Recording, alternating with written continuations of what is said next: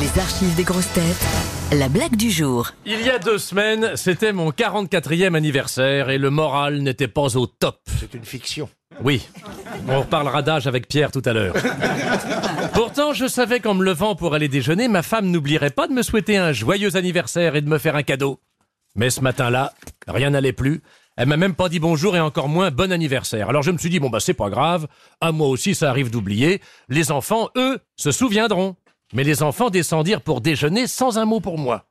Alors quand je partis pour le travail un peu triste, le moral n'était pas vraiment au plus haut, il était descendu au plus bas. Je raconte un peu à la façon Belmar. Oui, j'ai remarqué, j'ai remarqué. Mais tu le fais bien, tu Bah, le fais bien. Ça force le respect. J'arrive donc au bureau et Julie, la belle Julie, ma secrétaire, m'a dit Bonjour patron et bon anniversaire. Alors là, le moral commença à remonter.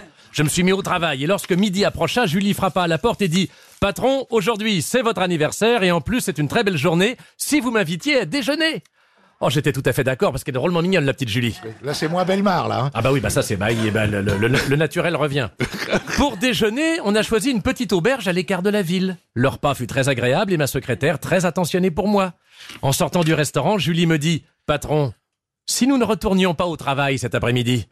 Oh là là, alors là, l'esprit commençait à s'échauffer, pas que l'esprit. Comme je ne répondais pas, elle ajouta "Allons à mon appartement, je vous montrerai mes collections de vases de Chine." Comme je me laissais entreprendre, nous arrivâmes bientôt chez elle. Devant un verre de cognac, elle me dit Si ça ne vous fait rien, je vais passer à la salle de bain pour me rafraîchir un peu. Évidemment, je laissais faire. Lorsqu'elle revint, je m'étais moi-même mis à l'aise. Et c'est en caleçon que j'accueillis ma secrétaire, mais aussi ma femme, mes enfants et l'équipe du bureau. Et tous chantaient joyeux anniversaire en m'apportant un superbe gâteau. C'est vraiment moche la vie des fois. Merci pour ces chevaliers, pour euh, cette tranche euh, de vie. Vous aimez les grosses têtes? Découvrez dès maintenant les contenus inédits et les bonus des grosses têtes accessibles uniquement sur l'appli RTL. Téléchargez dès maintenant l'application RTL.